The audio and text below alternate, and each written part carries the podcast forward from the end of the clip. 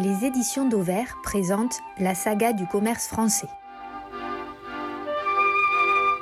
Une histoire du commerce de 1852 et Aristide Boussicot aux années 2000.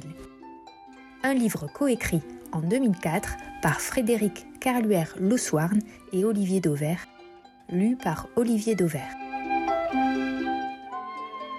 Chapitre 5 1927, Paris Doc, la première centrale d'achat. Industriel distributeur, je t'aime, moi non plus.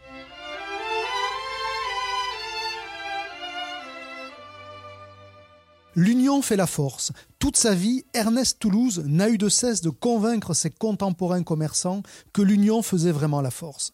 Autrement dit, qu'en centralisant leurs achats, les commerçants amélioraient leurs conditions auprès des fournisseurs. En 1927, Ernest Toulouse a déjà créé six sociétés, dont les docks du centre à Tours, lorsqu'il propose à Jules Festor de la Société économique d'alimentation lyonnaise de le rejoindre dans ce qu'il appelle un groupement d'achat. Les deux hommes entraînent dans leur sillage une dizaine d'autres sociétés régionales et créent Paris Doc. L'idée même de centraliser les achats n'est pas nouvelle en soi. Certaines coopératives s'y étaient par exemple déjà essayées dès la fin du XIXe siècle. Mais Paris-Doc est la première centrale d'achat digne de ce nom. Des bureaux à Paris, au 52 rue de Clichy, une véritable équipe d'acheteurs et une répartition claire des moyens selon les familles de produits, épicerie, liquide, mercerie ou ménage par exemple.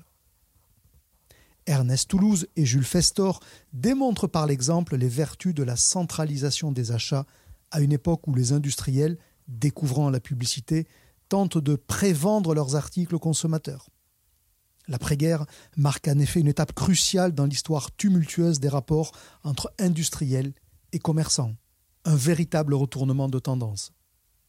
Pour les fabricants de la fin du XIXe siècle, la modernisation du commerce n'a pas été forcément bénéfique. Certes, l'ouverture de nouveaux magasins partout en France a permis aux industriels les plus performants de se développer de manière spectaculaire. Mais ce faisant, le lien historique de proximité entre le producteur et le consommateur final n'existait désormais plus. En 1925, un professeur de sciences commerciales, Francis Elvinger, écrit dans son ouvrage La marque. En s'interposant entre le producteur et son marché, le commerçant a rompu le contact personnel et intime que le fabricant entretenait avec sa clientèle. Et de fait, le commerçant a pris le dessus sur son fournisseur qu'il tient à la merci du renouvellement ou non de ses commandes. Aussi, le développement au début du XXe siècle de l'impression sur rotative et l'essor des premiers grands journaux est une aubaine pour les fabricants. Les voilà désormais capables d'interpeller directement les consommateurs et d'imposer leur marque aux commerçants. Bref, de s'initier à la publicité la centralisation des achats, qu'imagine Ernest Toulouse et Jules Festor, n'en prend alors que plus de sens. Et logiquement, de nouvelles sociétés régionales rejoignent Paris-Doc. Les établissements François à Bordeaux en 1929, l'Économique de Rennes, l'Étoile de l'Ouest ainsi que Guyenne et Gascogne en 1931, la Ruche Nouvelle en 1939, Comptoir Moderne en 1942, Goulet-Turpin et l'Étoile du Midi entre autres en 1943 la vocation de Paris Doc de peser sur l'industrie est clairement revendiquée. Le groupement centralise les quantités pour mieux exprimer sa puissance, est-il annoncé au siège parisien de la centrale, rue Clichy. Premier praticien de la taille critique, Ernest Toulouse sera suivi tout au long de l'histoire du commerce. Avant même la concentration des entreprises de distribution, les différents rapprochements à l'achat intervenus dans les années 70 et 80 s'inspireront de l'expérience Paridoc. À chaque fois, une même idée. La centralisation des achats est l'arme absolue pour peser dans la relation commerciale avec l'industrie. Au milieu des années 80, c'est même avec la bénédiction des pouvoirs publics, soucieux de maîtriser l'inflation, que la quasi-totalité de la distribution sera organisée en super centrale, le terme consacré à l'époque. Codec, Euromarché, Beau ou encore ASECO se retrouveront par exemple au sein de Socadip.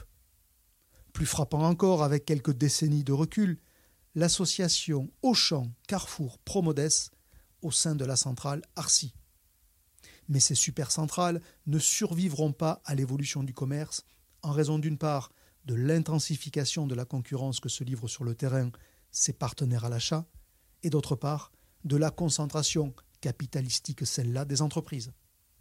Ainsi, le rachat d'Euromarché par Carrefour en 1991 signe la fin de Socadip, qui perd d'un coup plus du tiers de ses volumes d'achat. Un conflit naturel. La dimension conflictuelle qui alimente les relations entre industriels et commerçants depuis les origines du commerce est quasi naturelle. Elle est même saine. Logique en effet que ces deux partenaires se chamaillent pour capter la plus grande part de la valeur ajoutée.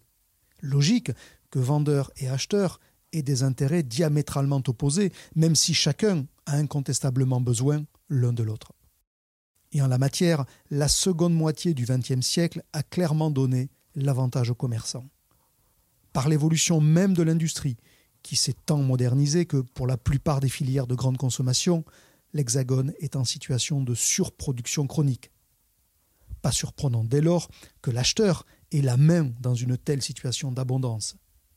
L'évolution réglementaire a aussi compté dans l'affaiblissement relatif de la position du fabricant dans la relation commerciale.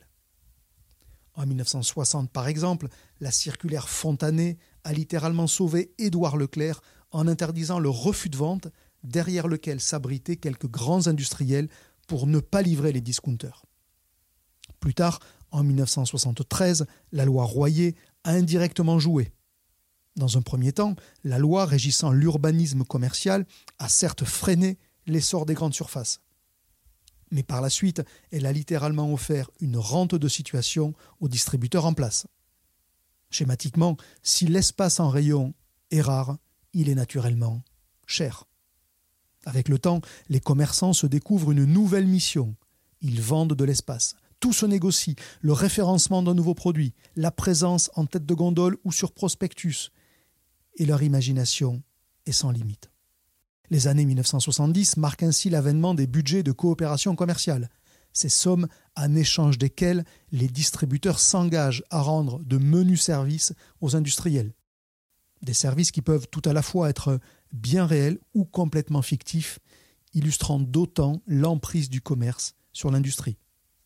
Mais des services, pour les plus tangibles, qui sont utilisés volontairement par certaines marques pour en évincer d'autres des linéaires, ou à tout le moins négocier de meilleurs emplacements sur les gondoles.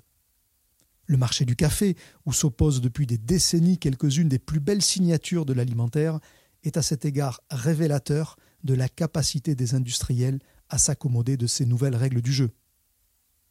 Un ancien acheteur témoigne.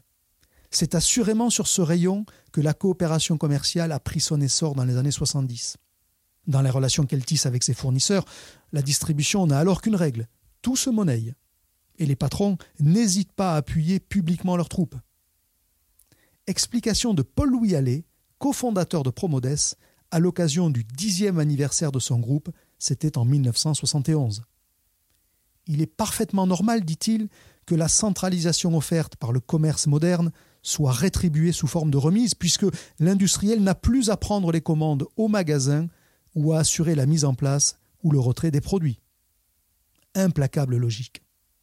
Plus direct encore, Jacques de Forêt, directeur général de Carrefour, évoque ses relations avec les industriels devant le centre de recherche des chefs d'entreprise. Il est normal, dit-il, d'être violent, provocateur, voire scandaleux pour se faire entendre. À l'époque, il est vrai, les industriels n'ont pas encore définitivement choisi leur camp. Le commerce traditionnel, déjà installé, ou le commerce moderne en voie d'expansion. Certains, hésitants, minimisent encore leur collaboration avec Carrefour, Auchan ou Leclerc, de peur de se couper par ailleurs d'une part non négligeable de leurs débouchés. Mais en plébiscitant les hypermarchés et les supermarchés, les consommateurs incitent les industriels à choisir leur camp. De gré ou parfois de force, les voilà contraints de composer avec ces nouveaux barbares du commerce, parfois prêts à tout, c'est-à-dire à déréférencer jusqu'aux plus grandes marques. L'histoire contemporaine du commerce est truffée d'anecdotes en ce sens. Les plus virulents, assurément Leclerc et Intermarché, qui ont multiplié les bras de fer, parfois de simples provocations presque comme un enfant qui teste les résistances de ses parents. Exemple, en 1998. Les mousquetaires ont repris quelques mois plus tôt l'allemand Spar. Intermarché s'attache alors à faire valoir auprès des industriels son nouveau statut de géant européen. À l'époque, plus de 220 milliards de francs de chiffre d'affaires. Pour l'occasion, le groupement crée une centrale européenne, Agenor, qui réclame de 1 à 3,5% de ristournes supplémentaires à ses fournisseurs internationaux. Les premiers visés sont les grandes marques pan-européennes, les Mars, Coca-Cola, Ferrero. Et au récalcitrant, Intermarché brandit la menace d'un déréférencement massif. Et l'enseigne met partiellement sa menace à exécution. Les gammes du fromager Belle disparaîtront ainsi quelques semaines de ses rayons. Le déréférencement est néanmoins une arme à double tranchant, car les enseignes, aussi puissantes soient-elles, peuvent-elles vraiment s'émanciper durablement des plus prestigieuses signatures de l'alimentaire? Pas sûr. Signe qui ne trompe pas, les conflits sont, sauf exception, rapidement réglés. Comme au début du XXe siècle, la publicité demeure en effet l'une des meilleures parades des industriels pour rendre leurs produits incontournables. L'histoire bégaye. N'en déplaise aux acheteurs, si Evian ou Ricard ne peuvent se passer d'Intermarché ou de Leclerc, l'inverse est désormais tout aussi vrai.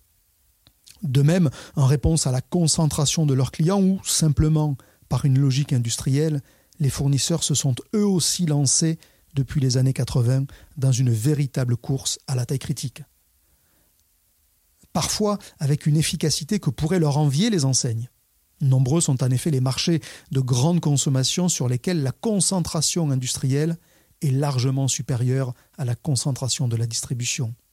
L'eau, la bière, les biscuits, l'ultra frais, le café ou la lessive par exemple.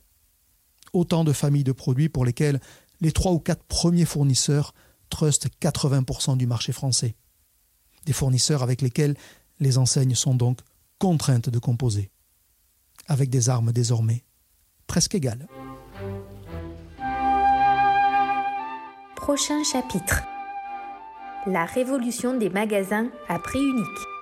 1928, les nouvelles galeries créent Uniprix.